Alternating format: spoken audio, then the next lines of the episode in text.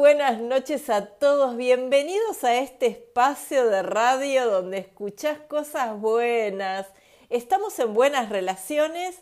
Mi nombre es Laura Andrea Subero y vamos a compartir una hora aquí en RSC Radio hablando de todo, de la responsabilidad afectiva, los vínculos sanos, los vínculos tóxicos también para saber cuándo agarrar el bolsito la calle y empezar a correr, pedir ayuda, ¿no? Tenemos que saber cuándo las cosas no funcionan bien también para corrernos a tiempo. Hablamos mucho de las heridas y de todo lo que nos pasa en la vida porque las relaciones de pareja también hacen a la vida y completan en cierta manera la vida de muchas personas que eligen todavía seguir apostando al amor. Les recuerdo que estamos en las redes sociales arroba rsc arroba lausubero.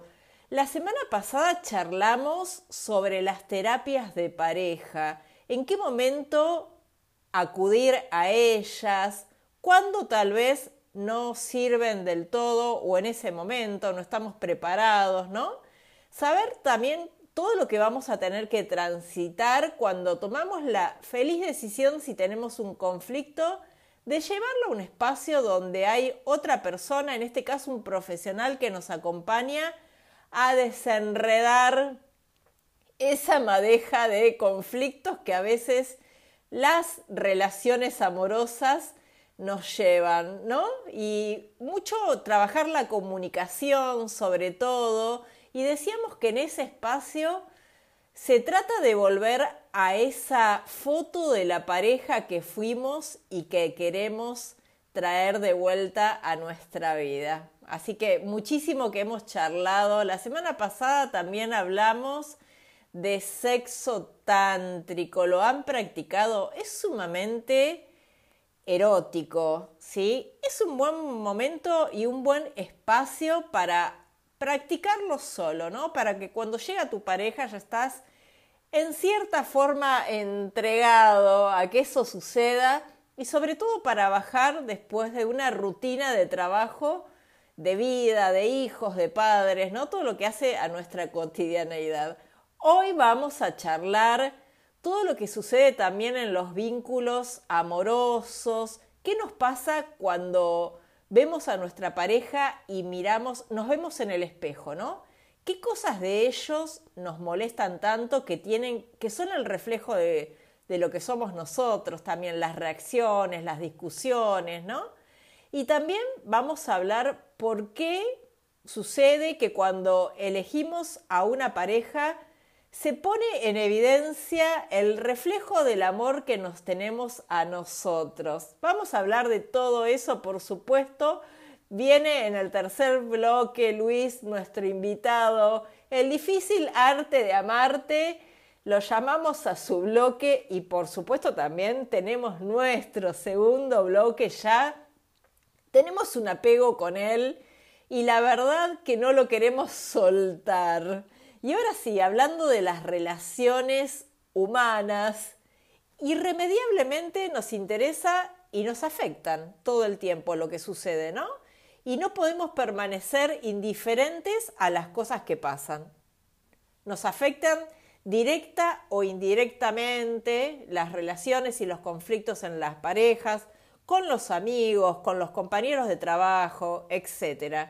Las relaciones en sí y vamos aprendiendo a descubrir también quiénes somos a través de los ojos de los demás, ¿sí? Y cada persona que conocemos durante el transcurso de nuestras vidas nos puede aportar algo diferente. Esto que decíamos que es importante ser flexibles en un vínculo de pareja porque la otra persona también me puede mostrar que eso que aprendí en mi casa, en mi familia de origen o con otras relaciones Quizá estaba bueno, pero hay otras cosas mejores, quizá no estaba tan bueno, ¿no?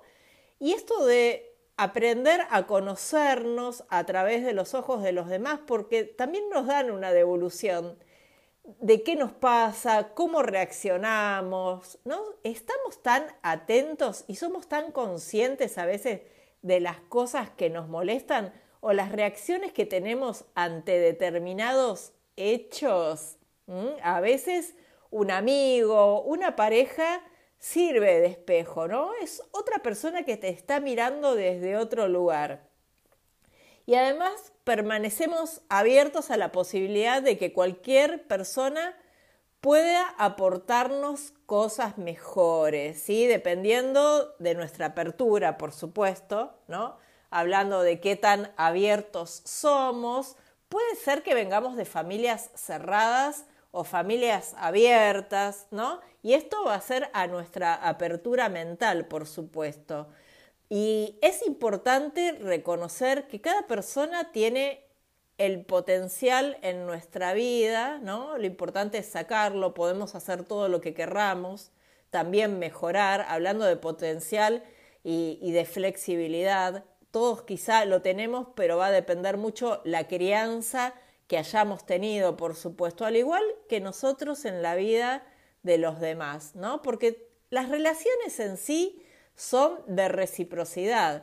Quizá una charla con un amigo, una amiga, algo que le dijiste que le hizo también ver lo que le está pasando de manera diferente, ¿no? Y estar atentos a la posibilidad y por supuesto aprovecharla ya va a depender de cada uno de nosotros, ¿no? Porque el encuentro entre dos personas es como el contacto de dos sustancias químicas. Si hay alguna reacción, ¿qué pasa? Ambos se transforman y las relaciones son una oportunidad de aprendizaje para aquellos que las usan en el buen sentido y en forma positiva, ¿no? Cualquier encuentro que tengamos puede hacernos descubrir muchas cosas acerca de nosotros mismos, ya sea en nuestras relaciones de pareja, con familiares, con amigos, por supuesto, y relaciones esporádicas también como compañeros de trabajo.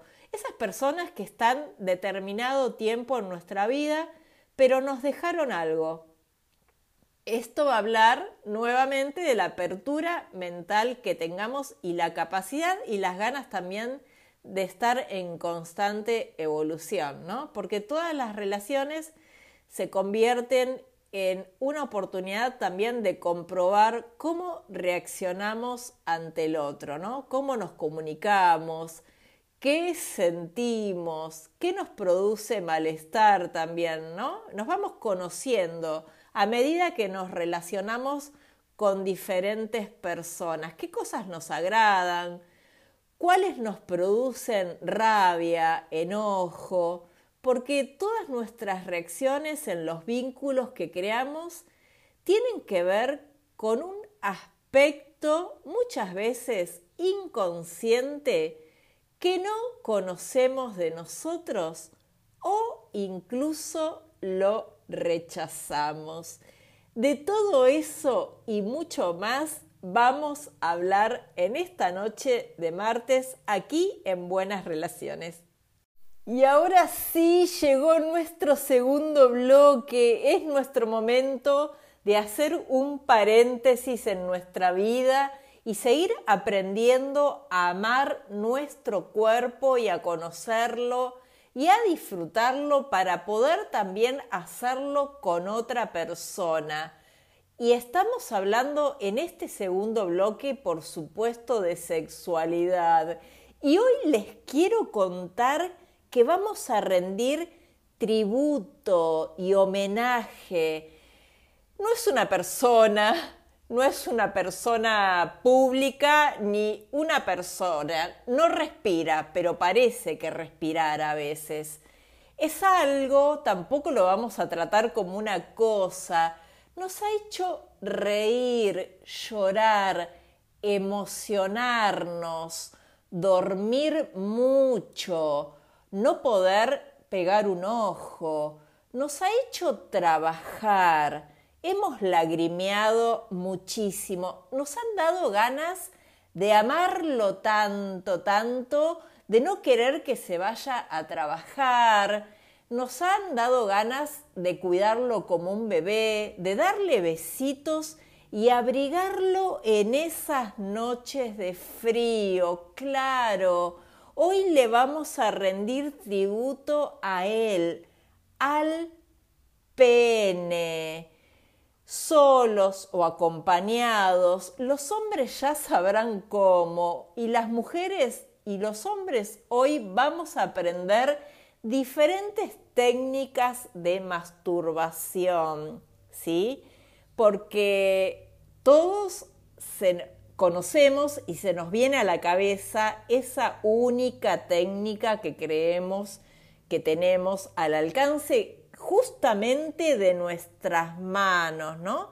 Pero en realidad existen una gran variedad de técnicas que pueden ofrecerte un gran abanico de placer. Muy importante utilizar un buen lubricante. Esto debería ser fundamental. ¿Para qué? Para que el roce con el pene sea mucho más placentero, ¿no? Además que nos pueden otorgar sensaciones diferentes como olores, vibración, algún efecto de frío, calor, ¿no?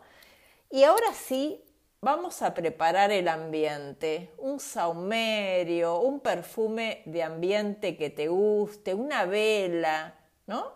Y lo sentás a él, al rey, al dueño del pene, en un buen sillón cómodo y te arrodillas frente a ellos y les vamos a rendir tributo. Y vamos a hablar de la primera técnica, la que estimativamente todo el mundo conoce, lo agarras con la mano bien cerrada, lo envolves y lo abrazás como si se sintiera solo, como si necesitara contención o tuviera frío. Y ahora sí que lo tenés en tu mano, vamos a realizar un movimiento rítmico hacia arriba y hacia abajo.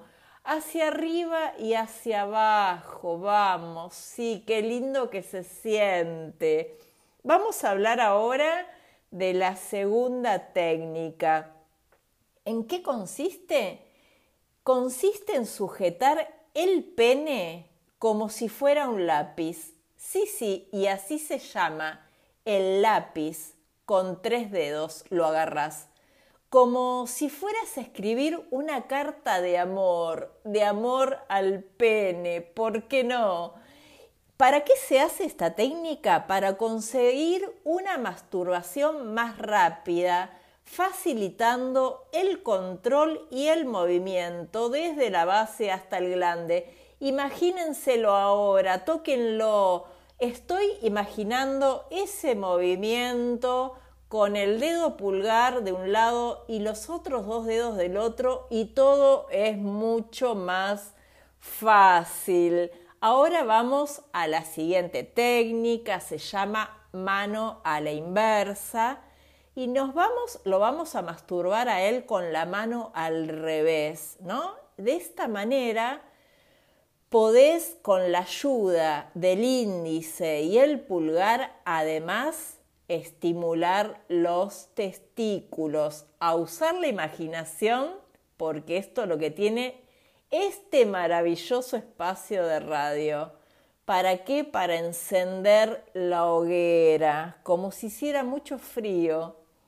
Y ahora sí, con ambas manos bien abiertas, lo tenés frente a vos y lo frotás, ¿sí? Con la palma de la mano, la mano bien abierta, agarrás todo el tronco, pero prestar atención al cuerpo del otro para decidir, por favor, la velocidad y la fuerza con la palma de tu mano, que es una zona donde la piel es mucho más sensible y suave y si no te pones una buena crema antes, para arriba y para abajo lo amas con la palma de las manos abierta.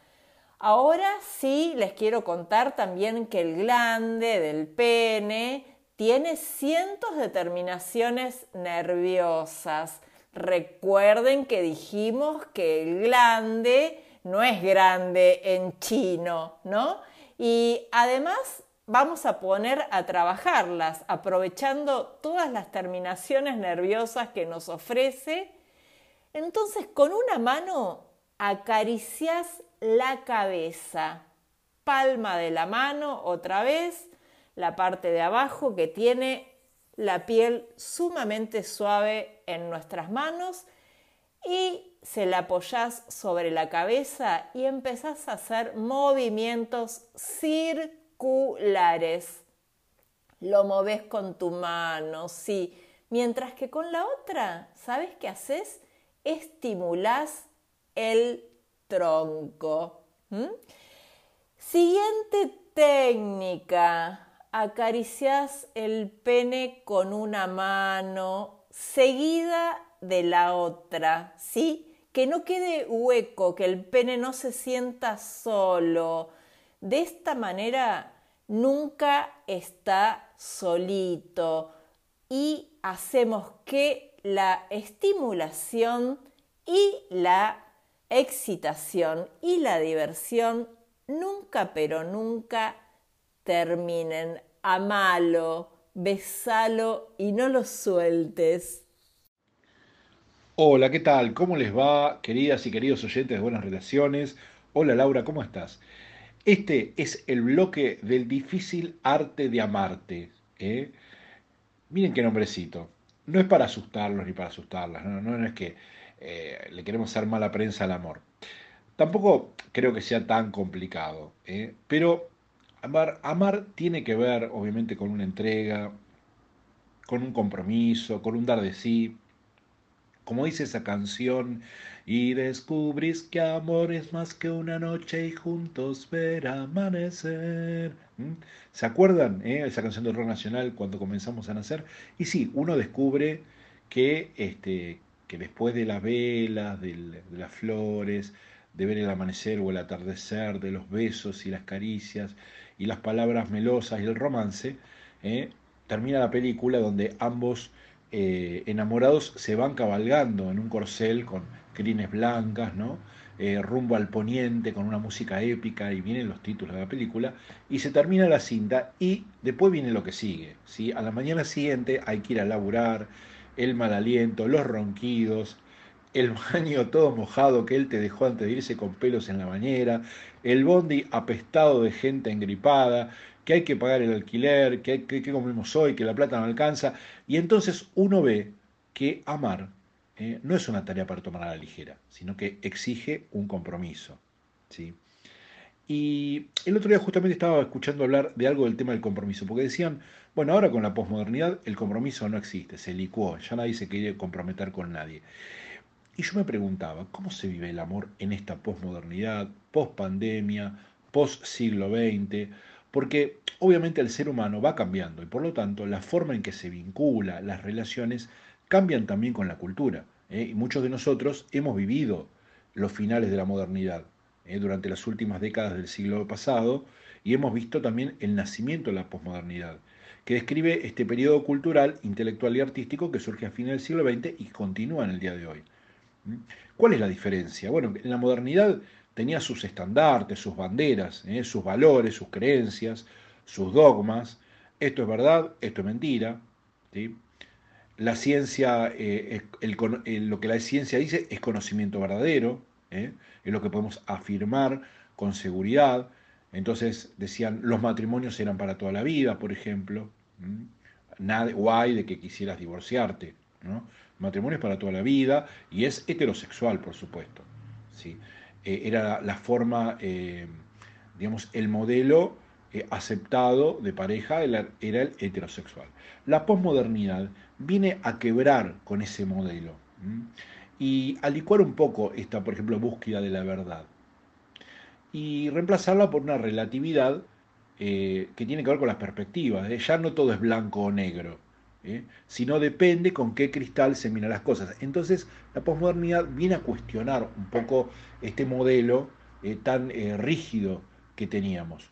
Surge el concepto del hombre light y de la mujer light, que es como un modelo de ser humano posmoderno, es decir, una persona Light significa suave, ¿sí? Como más, eh, no tan confrontativa, ¿sí? Eh, vieron que antes era todo, bueno, esto es así y punto. ¿Eh? El hombre fuerte, el, John Wayne, ¿no? hoy en día el hombre light o la mujer light son más suaves. Es decir, bueno, esto puede ser así o asá, depende. Hay que ver las circunstancias, hay que ver a quién le pasa, ¿no? lo importante es estar bien, pasarla bien, ser felices, ¿sí? no hacerse tanto la cabeza, eh, eh, bueno, ya en, la modernidad eh, surgió todo esto del, consumo de bienes materiales, ¿no? pero hoy, bueno, están mucho más este, en auge, ¿no? El consumismo, la tecnología también, cada vez más. Bueno, estas posturas tienen obviamente su consecuencia en la vida cotidiana. No son solamente cuestiones culturales, filosóficas de las que estamos hablando, sino que influyen en nuestra vida de pareja también. Por eso cuando hablamos del amor, ¿eh? muchos dicen, bueno, pero el amor ahora no tiene compromiso, porque con esta posmodernidad yo me junto, mañana me separo, se termina, o sea, nadie quiere, nadie quiere eh, comprometerse como antes, ¿no? Eh, porque antes el matrimonio era para siempre, era la postura fuerte. después surge el divorcio, que es como una postura más permisiva. Si no va, ¿para qué te vas a arnear? Divorciate, es así. Antes la pareja, socialmente aceptada, como decía, era el hombre y la mujer, era heterosexual. Ahora pueden ser dos hombres, pueden ser dos mujeres. ¿eh? Es más, pueden ser no solamente dos, pueden ser tres, un hombre y dos mujeres, ¿sí? una mujer y dos hombres, puede haber parejas abiertas, el poliamor, etcétera, etcétera. Es decir, todo está permitido. esa desestructuración es la que trae eh, el mundo posmoderno. Y a veces es verdad, es verdad que los que venimos del, otro mundo, ¿sí? de la modernidad, que hemos vivido estos cambios, es verdad que a veces estas cosas nos, nos dejan así como, este, como pensando, ¿no? Como no, sin reacción, ¿no? Eh, nos sorprenden muchas veces y no sabemos cómo este, manejarlas, ¿no? Entonces, eh, muchos se preguntan, ¿qué pasa con el compromiso? ¿no? Esto es justamente las eh, las generaciones que venimos del otro mundo, ¿no? Se preguntan, ¿qué pasa con el compromiso? ¿Se terminó esa gente que se las iba a bancar todas en la vida a tu lado y que iba a envejecer con vos, como le pasó a mi abuela, a mi abuelo, a mi mamá y a mi papá? Y saben qué, miren, yo creo que la posmodernidad nos enseñó algo, y es que nada es para siempre, a priori. Es decir, hoy, aquí, ahora, te amo. Hoy, aquí, ahora, te elijo. Hoy, aquí y ahora, quiero estar a tu lado. Mientras que antes te decían, hoy, mañana, pasado, repasado y hasta la muerte, voy a estar con vos y punto. ¿sí? Después se iban igual. o sea, pero en la foto para el film romántico, ¿eh? afirmábamos contundentemente, con categóricamente, inapelablemente, que eso iba a ser así y punto. Hoy el enfoque es diferente. Te puedo decir que te amo hoy, mañana te lo puedo volver a decir y puedo seguir así hasta dentro de 50 o 60 años. ¿O no? Eh, es decir, yo no creo que, este, que, sea, eh, que esto tenga que ver con el temor al compromiso. ¿sí? Eh, temor al compromiso puede haber en cualquier momento de la historia. Nada más que antes tal vez alguien tenía temor al compromiso, pero daba el paso igual, por, por, por mantener una apariencia, ¿no? por los compromisos sociales. Y en definitiva, digamos, volvemos al tema de la fotografía. ¿no? En la foto estaba todo bien, pero ¿qué pasaba en realidad?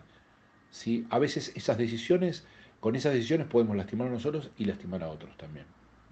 Entonces yo no creo que tenga que ver con el temor al compromiso. Sí creo que hay más conciencia de la precariedad de las cosas, ¿sí? más conciencia de nuestra humanidad, menos idealización de las relaciones y de las personas también, y del amor con todo lo que conlleva, ¿sí? menos idealización del amor. En este mundo más desestructurado, licuado si se quiere, es como eh, que se entra y se sale más fácil también de las relaciones. ¿no? Entrás por un Tinder, ¿sí? una noche, por una red social, eh, ya ni, ni, tenés que poner la cara en vivo como antes. ¿eh? ese hombre o mujer fuerte de la modernidad tenía que ir, poner la cara, pensar qué iba a decir, el verso, qué hago si me rebotan, qué cara pongo, ¿no? Era toda una, una, movida que había que hacer, ¿no? Con coraje. Este o esta, bueno, va por Tinder, por redes sociales, chatea detrás de la pantalla, nadie te ve la cara. Recién cuando más o menos estás seguro, segura, lo querés o la querés ver, y si la cosa no va, mañana este, a la mañana, si te he visto no me acuerdo, te bloqueo y chao pichu. Pero bueno, saben que, de todas formas, el amor sigue siendo el amor. Y eso no lo puedes hacer a través de un Tinder, ¿eh? ni lo puedes hacer en una noche de velas. Eso es algo que perdura. Eh, sigue siendo un desafío amar a alguien, aunque eh, no sea toda la vida, aunque sea una parte de la vida. Igual es exigente. La posmodernidad cambia formas, cambia costumbres, maneras de pensar, de sentir, pero el amor sea de a dos, de a tres, sea una relación virtual, un este, amor cibernético o semipresencial, con convivencia o sin convivencia, o tal vez el día de mañana con extraterrestres, quién sabe, sigue siendo el acto de entrega más sublime que pueda hacer un ser humano. Aquí, aún hoy, en esta sociedad de cambios permanentes y de parejas que van y vienen, la gente sigue buscando amar y ser amada de las mil y una maneras que inventamos para relacionarnos, el amor sobrevive en cada una de ellas. No importa el género, la autopercepción, las preferencias sexuales, eh, no importa la cantidad, si son de a dos, de a tres, el poliamor, como decía, eh, la esencia sigue siendo que personas buscan generar un vínculo con otras, más o menos perdurable, eh, más o menos profundo, pero real. Sigue siendo dar de sí a otro, a otra. Esa es la esencia del amor. Sigamos amando.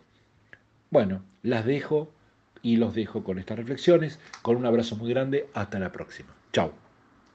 Y lo escuchábamos a él, a la voz masculina de buenas relaciones, a Luis Belenda, gran amigo, gran colega, excelente consultor psicológico, que siempre nos traes la palabra indicada, ¿no? en tu bloque que lo hemos llamado el difícil arte de amarte, ¿no? Y siempre con la esperanza de que las cosas son mucho más fáciles de las que creemos en realidad, que somos las personas las que complicamos, ¿no? En, lo cotidiano, en lo diario. Gracias Luis por estar otro martes más con nosotros.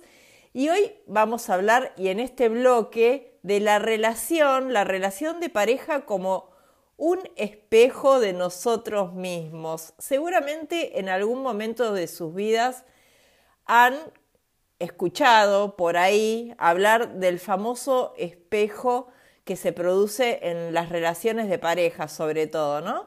Y existen muchos sentimientos, deseos, intenciones que por ciertos motivos muchas veces nos avergüenzan y además, ¿qué pasa cuando nos sentimos avergonzados con algunas cosas que nos suceden a nosotros? Tendemos a rechazarlas, ¿no? Y son parte de nosotros, como decíamos, que no estamos dispuestos a ver, a reconocer, ¿no? Y para defendernos de eso, ¿qué utilizamos? La proyección. ¿En quién proyectamos? En nuestras parejas proyectamos en las otras personas, lo que no estamos dispuestos bajo ninguna circunstancia a reconocer en nosotros. Y además tenemos reacciones emocionales que activan esta proyección, ¿sí? Y pueden ser tanto positivas como negativas. En las positivas te estás reflejando en la otra persona con una parte que te gusta de vos, ¿no? Las cosas que valorás y apreciás y de las cuales no eres consciente, no somos conscientes de que somos o que tenemos tanto capital a veces, o tantas herramientas, o somos tan fuertes, por ejemplo, ¿no? Y en las negativas estás reflejando algo que censuramos de nosotros mismos, ¿no? Una parte que no nos gusta, por supuesto, haciendo todo lo posible para no reconocerla. Lo que sucede que esto genera mucho conflicto, por supuesto, en las relaciones de pareja, ¿no? Que es, son las relaciones cotidianas, ¿no? Cuando me empiezo a mirar en el espejo del otro y no me hago cargo de mis cosas. Y siempre es interesante reconocer también que tenemos esas proyecciones. Para esto decíamos, y por eso hacemos mucho hincapié, que el camino del autoconocimiento está buenísimo desarrollarlo y tomarlo como un gran aprendizaje porque es de muchísima evolución. Aceptarme, porque en definitiva ese camino te lleva a la aceptación de todo lo bueno y todo lo malo que todos tenemos, ¿no? Y donde menos esperamos encontrar, resulta muchas veces que cualquier persona puede proporcionarnos esa proyección y devolvernos la película que no queríamos ver. Un gran amor, una hermosa compañía e importantes aprendizajes que tengamos en la vida.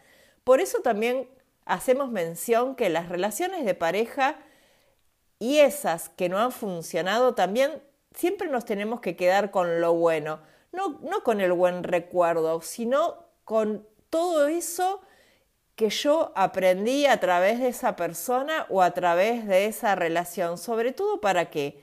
Para no volver a cometer los mismos errores, ¿no? O las mismas dificultades y por ende seguir evolucionando. Y además suele ocurrir a menudo que precisamente las personas con las que tenemos relación son las que mejor que nadie pueden incitarnos a poner en juego todos nuestros recursos, ¿no? Por frustrantes que sean, tal vez sean justamente las que necesitamos, esas personas en nuestra vida, ¿no? A veces las menos adecuadas suelen ser nuestros mejores maestros. Se suele decir que las relaciones más complicadas nos devuelven, son las que mayor facilidad tienen para devolvernos el espejo nuestro que no queremos ver. Hay, que tener en cuenta estos puntos para tratar de trabajarlos, ¿sí? Y que seamos conscientes de las cosas que suceden.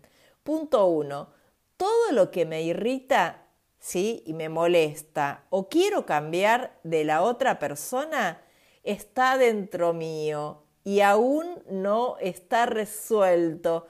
Por eso se me presenta para qué? Para sanarlo. Punto dos.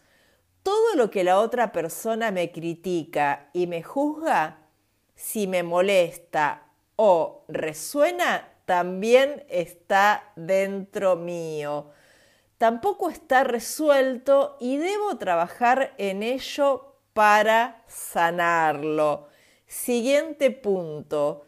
Todo lo que no me gusta, amo o agrada del otro también está dentro de mí y representa todo mi potencial pero al no poder reconocerlo, lo proyecto en los demás a través de la admiración hacia esas personas. Y por último, todo lo que la otra persona me critica o le molesta de mí, pero a mí no me molesta, está dentro de ella.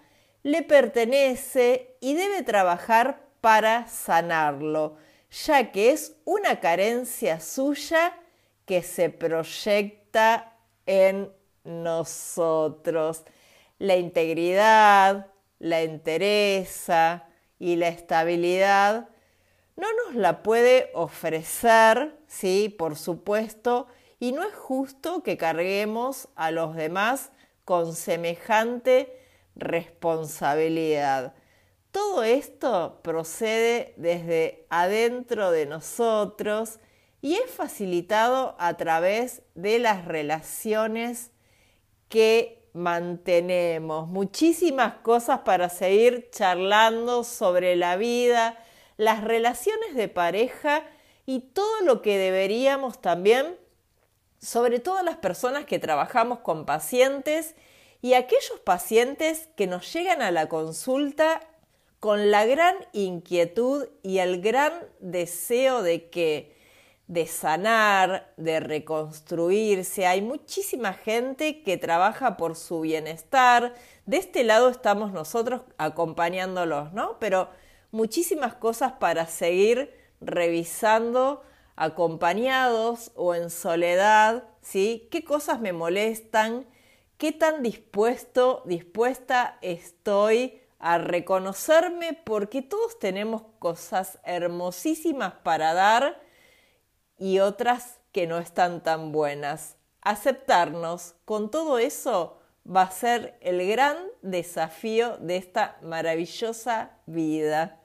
Y así llegamos al quinto bloque de buenas relaciones, otro programa más que se nos va de las manos.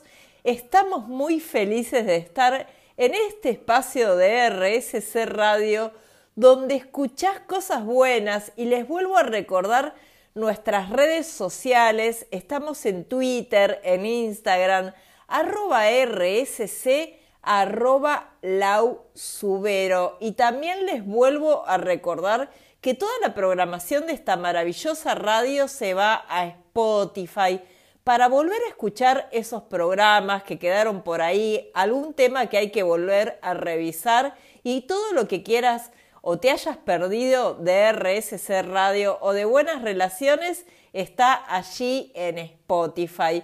Y hoy, bueno, tuvimos un programón súper variado, también en el segundo bloque, hablando sobre la masturbación masculina. Espero que la lleven a la práctica hombres y mujeres. Qué buen trabajo en equipo. Y vayamos por la buena sexualidad que por supuesto también forma parte de una vida muchísimo más amorosa. También hablamos de qué significa el espejo, ¿no? Esto que nos invita a las relaciones de pareja a mirarnos en el otro sin querer la mayoría de las veces, ¿no? Porque el espejo te ayuda a tomar conciencia de tu dependencia y adicción hacia el otro, también para así comprender las cosas que debemos sanar, ¿no? El otro es un espejo perfecto, solo es cuestión de tiempo para finalmente que ver tu propio reflejo, ¿no? Y asumir la importancia también y la eficacia de este espejo que nos regalan las relaciones, ¿no? Y aplicarla en nuestra relación de pareja también para que para reconocer, para aceptar, para integrar y hacer visible nuestras sombras el espejo te sirve para tomar y ver la parte de responsabilidad que tenemos en los conflictos con el otro, ¿no? Nos ayuda a exteriorizar nuestras heridas emocionales y los patrones, aquello que repetimos una y otra vez con diferentes personas y situaciones, ¿no? Y revisarnos, ¿por qué suceden estas cosas? te enseña a encontrar la solución a los conflictos, porque los sanamos de raíz, ¿no? Cuando vemos eh, el reflejo que nos regalan las relaciones de pareja, ya sea que traemos algún trauma de la niñez, de la adultez, ¿no? Algún conflicto contra, con otra pareja, ¿no? Con algún ex que también lo, lo reflejamos en las discusiones con nuestra actual pareja y muchas cosas que nos invitan las relaciones de amor porque vemos, como decíamos, en el otro todo lo bueno y lo malo que no queremos reconocer de nosotros mismos. A veces el amor resulta equívoco o esquivo, se esconde, se oculta, se escapa lo corremos, lo buscamos, lo atrapamos un ratito y se vuelve a ir. A veces las ilusiones resultan vanas. Les damos de comer, las alimentamos bien, las cuidamos, las adornamos y las muy desagradecidas nos dejan pagando. A veces los recuerdos resultan tristes. Lloramos por lo perdido, nos consolamos, volvemos a llorar un rato. Nos secamos las lágrimas y seguimos andando. A veces las más luminosas, las más radiantes, nos damos cuenta de todo, del amor incondicional de los hijos, de los nietos que vendrán, de la semilla que creció en el vientre y se hizo hombre, de la mujer que germinó con el amor de una mamá, del amor genuino, puro, inamovible de los vínculos que construiste con dedicación artesanal, del amor de los amigos, de su complicidad, de su entrega desinteresada, de su compañía para hablar de cualquier cosa o de las cosas que importan, o de la vida, o de nada, porque sí, porque están, porque te quieren. Del amor que no te hace sufrir, del compañero del deseo y de la vida, el que te cuida las espaldas y no te juzga, el que te besa con algo más que su boca, con sus entrañas, con el alma.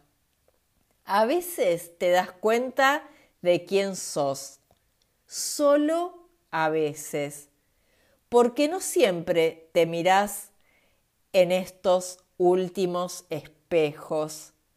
A veces te mirás en los espejos de los que no supieron verte, de los que no se tomaron el trabajo de conocerte, los que no miran hacia afuera. Busca los espejos de los que te aman bien. Ellos, y solo ellos, te reconocen y saben quién sos. Les importás y te importan. Saca de tu casa los espejos del desamor.